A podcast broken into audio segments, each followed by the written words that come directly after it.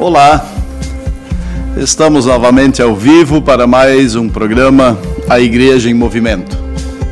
Com muita alegria saudamos a todos os que já estão na escuta e estão acompanhando e que assim também podem, por meio dos compartilhamentos, levar este programa e essa mensagem a mais pessoas.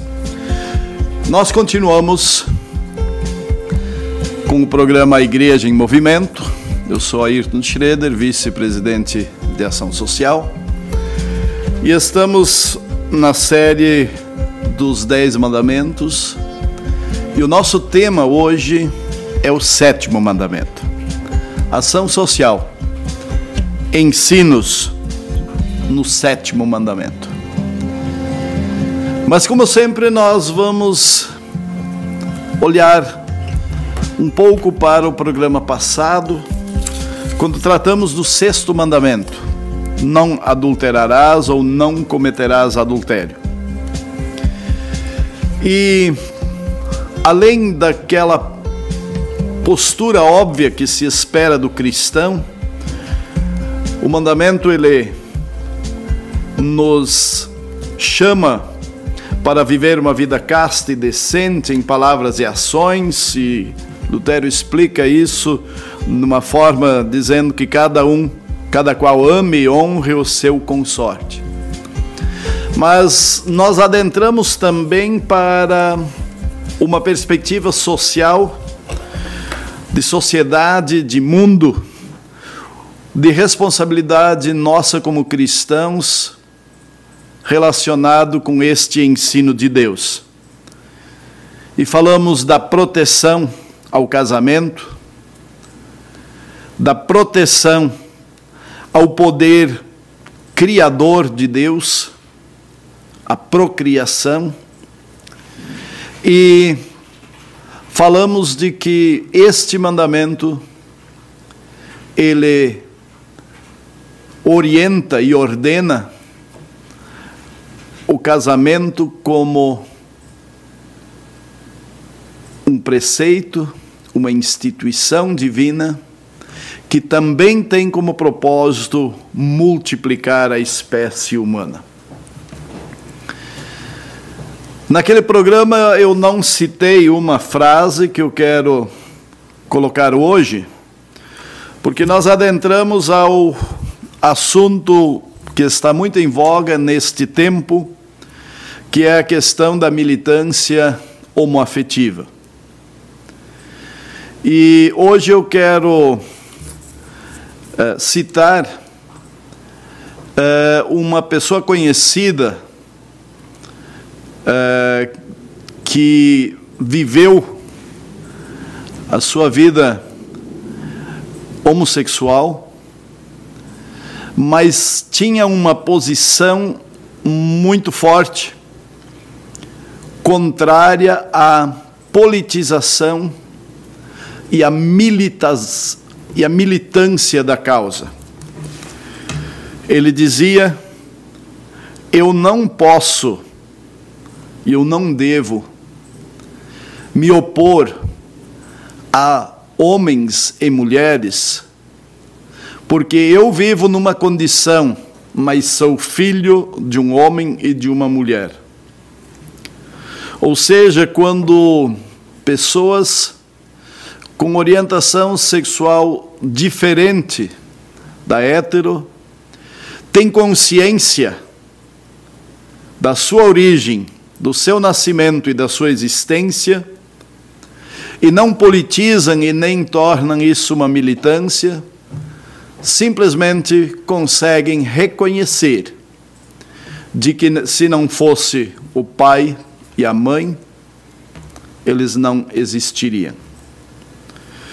E nessa perspectiva nós falamos que preconceito não, naturalização do fato também não. Respeito sim, mas ser respeitado também. E assim chegamos hoje ao sétimo mandamento. Este sétimo mandamento não fala do corpo, como o sexto e o quinto, mas ele fala dos bens da propriedade. O texto, na linguagem Almeida, diz: Não furtarás. Na linguagem de hoje, diz: Não roube. E está em Êxodo 20, 15.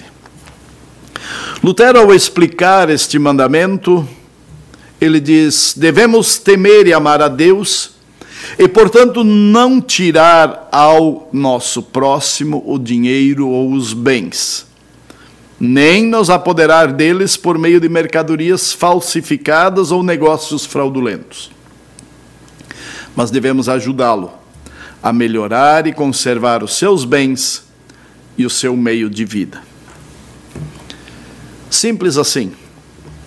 Não tirar dinheiro ou bens. Esta é uma forma mais perceptível, escancarada. Era meu e alguém tirou de mim. Entraram na minha casa, tomaram meu carro. Provavelmente, cristãos e não cristãos se posicionam contra esta forma de subtrair os bens de alguém.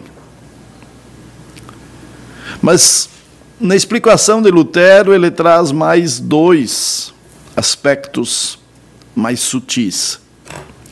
Nem nos apoderar por meio de mercadoria falsificada. Hoje talvez se diria nem nos apoderar por meio de fake. O que seria isto? Bem, nós todos conhecemos e já fomos vítimas de comprar um produto que não presta. Às vezes eu penso que Determinados produtos não deveriam estar no mercado à venda. Mesmo com aquisição e comercialização legal, mas não prestam, não servem para nada. Existem produtos muito ruins e alguém ganha dinheiro ao vendê-los. E se olharmos para as vendas online pela internet, temos muitas pessoas que resistem a essa forma de comércio porque não se sentem seguros e realmente quem não se sente seguro não deve lidar com isto. E existem algumas coisas que se pode fazer para se prevenir, pesquisar, tirar a contraprova da existência daquele vendedor, daquela empresa. Mas mesmo assim, ainda é possível cair em algum golpe. Sim, porque as imagens, as fotografias expostas nem sempre condizem com o produto que irá chegar. Isto sem contar o próximo item, ou negócio fraudulento. Dificilmente nós passamos um dia ao assistir qualquer jornal, seja ele de TV aberta por assinatura ou mesmo os comunicadores das redes sociais, nós vamos receber a notícia de alguma fraude, de algum golpe, de alguma artimanha de estar subtraindo bens de outro. Facilmente, como cristãos, nós vamos nos orientar pela palavra para que nós não estejamos sendo autores destes atos. Isso está plenamente correto. Isso é bíblico. Entretanto, nós não podemos nos calar ou normalizar estas situações só porque não fomos nós que fizemos ou ou mais não nos atingiram. cristão está na sociedade com um propósito de construir esta sociedade, este mundo. Construir relações pautadas na relação com Deus. Isso é tão verdade que países, e até mesmo países não cristãos, eu não estou falando agora de país laico, nosso país é laico, mas nosso povo tem uma predominância cristã. E alguns países, sendo laicos, que não se envolvem em religião, são países onde o cristianismo não tem espaço. Mesmo nesses países, há regras sobre vida, sobre morte, sobre bens, sobre propriedade. Então, a nós cristãos, a palavra de Deus é trazida como uma orientação de conduta e de proteção. Mas temos também a incumbência de tornar esta uma prática humana no lugar onde nós estamos. Assim, na explicação de Lutero no sétimo mandamento, não furtarás, ele também orienta a parte positiva. Primeiro ele diz que não devemos, nós devemos temer e amar a Deus e, portanto, não tirar ao nosso próximo o dinheiro ou os bens, nem nos apoderar deles por meio de mercadorias falsificadas ou negócios fraudulentos. E agora ele diz o que fazer. Devemos ajudá-lo a melhorar. Ajudá-lo a crescer, a desenvolver, a alcançar melhores condições. E ajudá-lo a conservar seus bens e o seu meio de vida. Esse meio de vida, nós podemos hoje, inclusive, incluir o próprio emprego, estabilidade. Mas creio que naquela época estava muito ligado à agricultura, mas também pequenos negócios, o seu meio honesto de ganhar o seu dinheiro, o seu sustento. Então nós temos na explicação do sétimo mandamento três palavras-chave: melhorar, conservar, aliás, duas, melhorar e conservar o seu meio de vida. E quando Lutero escreve o livro das boas obras, ele escreve o livro das boas obras pautado nos dez mandamentos. Então ele cita a grande obra contida e requerida no sétimo mandamento é a caridade. Uma obra em que cada qual está disposto a ajudar e a servir com os seus bens. Assim, este mandamento é contrário a toda avareza, egoísmo, corrupção e negociações no que tange a questões gananciosas, e que fazem prejuízo a outros. Muito bem. Nele também percebemos que o auxiliar, o protagonismo da ação em favor do outro provém da fé. Lutero evidencia bastante no, na explicação dos mandamentos de que eles são desafios para quem crê. São oportunidades para quem crê. E quando nós olhamos para a justificação como obra de Deus por nós, e a santificação como obra de Deus por meio de nós, nós percebemos que aquilo que é requerido como obra positiva, como obra proativa nos mandamentos, diz respeito à prática do amor ao próximo e da atuação como instrumento de Deus dentro da sociedade. Quero compartilhar alguns textos que Dr. Schwann cita no Catecismo Menor, na segunda parte, onde há as perguntas e respostas, e muitos de nós memorizamos uma boa parte destes versículos e dessas perguntas e respostas no tempo em que participamos do ensino confirmatório, em outros tempos, escola, escola bíblica dominical e outros. Então, ao percebermos que este mandamento nos incumbe a aconselhar e ajudar efetivamente o próximo para que os seus bens aumentem e que os seus negócios e o seu trabalho sejam guardados contra qualquer dano, Efésios 4:28 traz um contraponto muito interessante sobre este assunto. E estes textos eu vou abrir um a um uh, e ler uh, no, na versão da linguagem de hoje.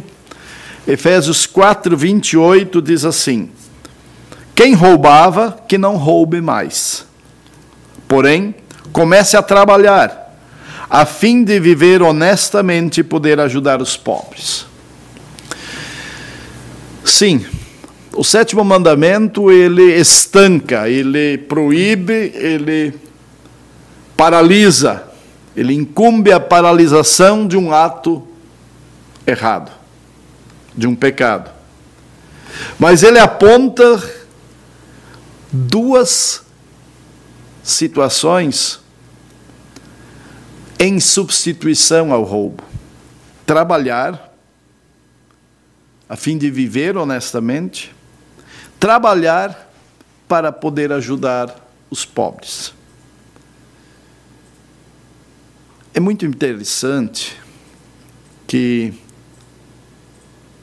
quando nós lemos a Bíblia, buscando nela oportunidades de servir o próximo, quantos ensinos estão claríssimos. Mas que se olhamos somente com a lente de que Jesus me salvou e eu quero viver a salvação, alguns aspectos passam batidos. Por exemplo, quem de nós, conscientemente, sempre trabalha reconhecendo que a minha hora trabalhada rende mais do que a, obra, a hora trabalhada de alguém bastante carente. E por isso eu tenho o privilégio de dividir com ele, compartilhar com ele parte do que eu ganho na minha hora trabalhada. Simples assim. Alguém diarista que consegue apenas duas vezes por semana trabalhar e lá no final do mês soma 500 reais, 500 reais dividido por 30 dias, vai dar uns 17 reais por dia. Se eu recebo 3 mil reais por mês, eu já recebo 100 por dia.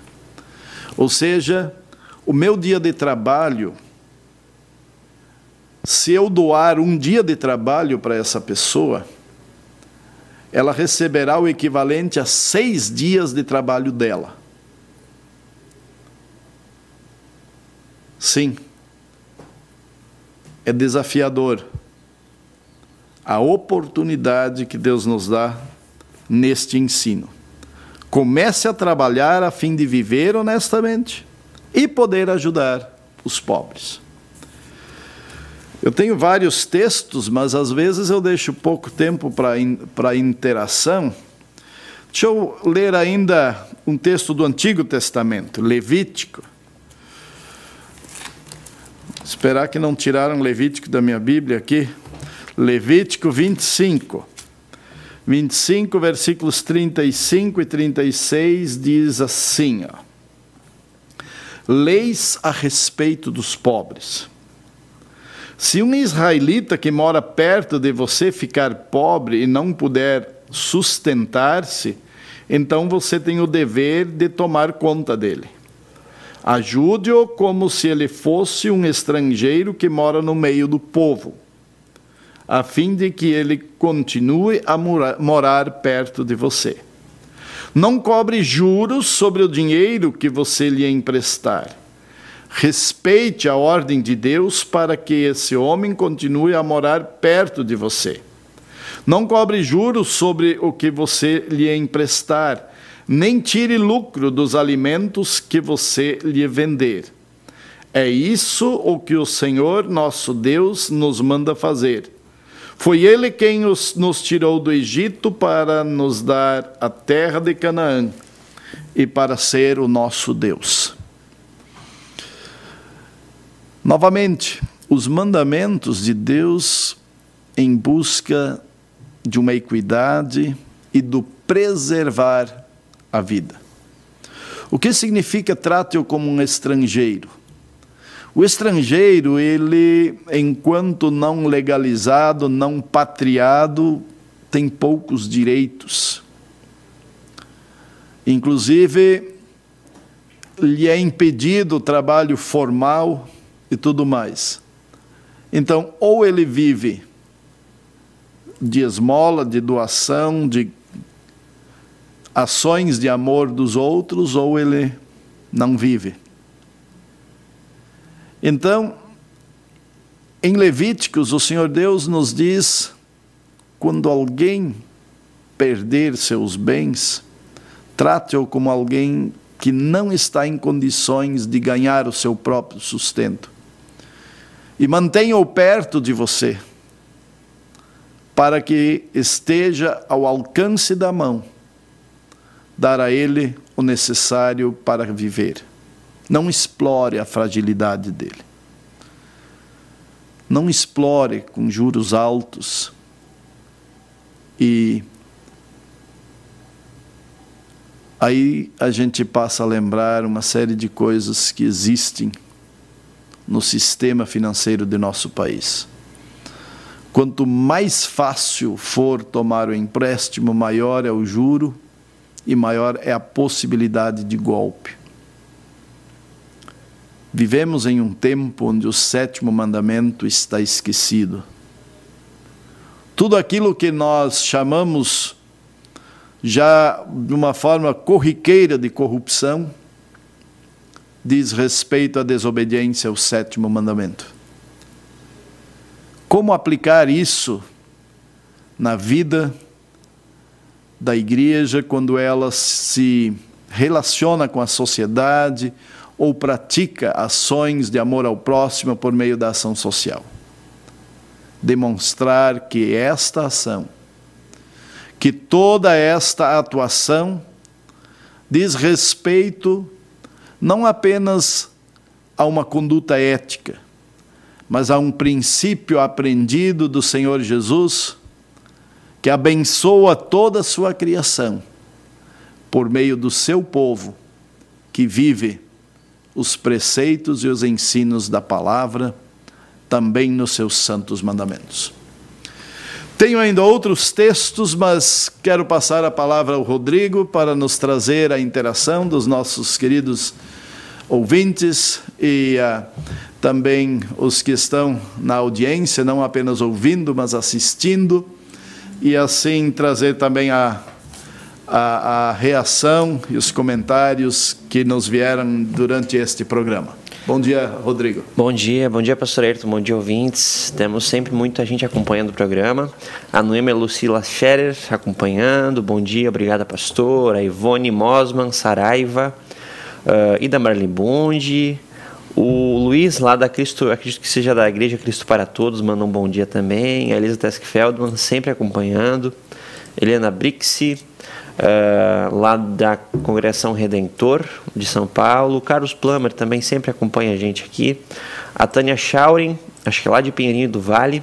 Uh, bom dia, pastor um grande abraço.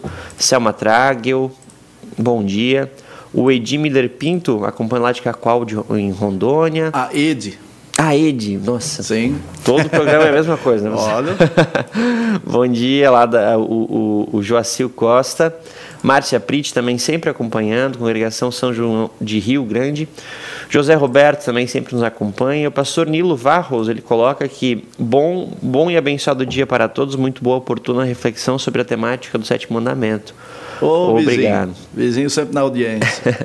Danilo Far comenta também, bom dia a todos.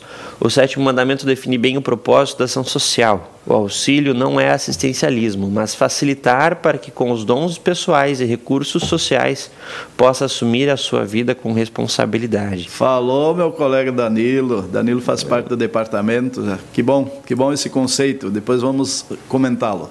Aí da Marlene Bund também, ótimo programa para refletir a palavra. O Edísio também sempre acompanha o senhor. Uh, Gerson Blaine, lá de Gravataí. E a Isolde Iker, uh, Bruno e Isolde assistindo o programa, pastor. Olha, Isolde. Uhum. Deixa eu ver se, se é a Isolde Iker que eu ah. conheço. Ah. Eu creio que sim. Tem mais de uma? Ah, sim. É, eu acho que não é esta conterrânea, mas que legal, Isolde. É, volta a, a mensagem do, do pastor Danilo, uhum. né? É, obrigado, gente, pela, pelo carinho e, e pela audiência. É, pastor Danilo ele, ele traz algo que, que é, é para nós no Departamento de Ação Social muito caro. Né? É, a ação social não é simplesmente compartilhar algo com alguém por toda a vida mas é fazer coisas que são necessárias para que o outro consiga desenvolver a sua autoestima, a sua autonomia e em um futuro breve estar do nosso lado apoiando outros, mudar de situação de vida. Né? Por isso, uh, por exemplo, o dar esmola, eu sou bem radical com isso, Alguns acham que, que, é, que não deve ser, mas eu tenho minha convicção e no, no uh, manual A Igreja em Movimento eu escrevi que dar esmola não é ação social, porque ele nasce num contexto de que o foco sou eu eu dou esmola para ter misericórdia, a misericórdia de Deus, eu faço algo para me beneficiar, eu estou de olho num benefício para mim, por isso eu dou algo a alguém. E esse dar algo a alguém, ele sempre vai ajudar o outro, vai, mas não vai resolver aquela situação de dependência. Né? Uh, alguns centavos num semáforo, eles podem dar o pão de cada dia daquela pessoa, sim, isso é inegável. Mas uh, o que acontece é que não resolve a situação de mendicância daquela pessoa. Por isso, uh, na ação social, a gente gosta muito da, da metodologia com quatro verbos: acolher, proteger, promover e integrar. Quer dizer, você você acolhe aquela pessoa que está em necessidade, você protege para que que uh, ela esteja em segurança, mas você avisa, vamos caminhar, você você tem condições, uh, estou com você. Uh, e com isso integra ela ao meio social, à sociedade e à igreja. Porque muitas vezes nós esquecemos de integrar essa pessoa ao céu. Nós fazemos uma série de coisas voltadas ao bem-estar de alguém, nós desenvolvemos ações com muito amor, com muita diligência, com conhecimento de causa, e a pessoa realmente ela muda na sua esfera social, muda de situação, e aí faltou integrar a igreja para ver esta pessoa no céu. A igreja, o cristão, faz tudo com vistas a estar nas mãos do Senhor e colocar outras pessoas nas mãos deste Senhor, para que a vida seja eterna. E nesse sentido, eu quero trazer tempo voou hoje, trazer o último texto. Ainda tem uns 10 marcados aqui, mas eu quero trazer texto de Provérbios, bem relacionado com esta fala do pastor Danilo Far, Provérbios capítulo 11. Esse texto, se ele não estivesse na Bíblia, facilmente a gente iria dizer que é um texto da teologia da prosperidade. Mas Deus também promete prosperar aqueles que atuam dentro do seu propósito. É, primeiro 19, 17, para fazer uma sequência legal. 19, 17 diz o seguinte: Ser bondoso com os pobres é, é emprestar ao Senhor, e Ele nos devolve o bem que fazemos. Não fazer para receber essa devolução, mas fazer por estar nas mãos do Senhor. E Ele não deixará passar aquilo que lhe agrada sem conceder suas bênçãos. E aí, Provérbios 11, 24 a 26 diz assim: Algumas pessoas gastam com generosidade e ficam cada vez mais ricas. Outras são econômicas demais e acabam ficando cada vez mais pobres. Quem é generoso, progride na vida. Quem ajuda, será ajudado. E aí o versículo 26 é bem prático.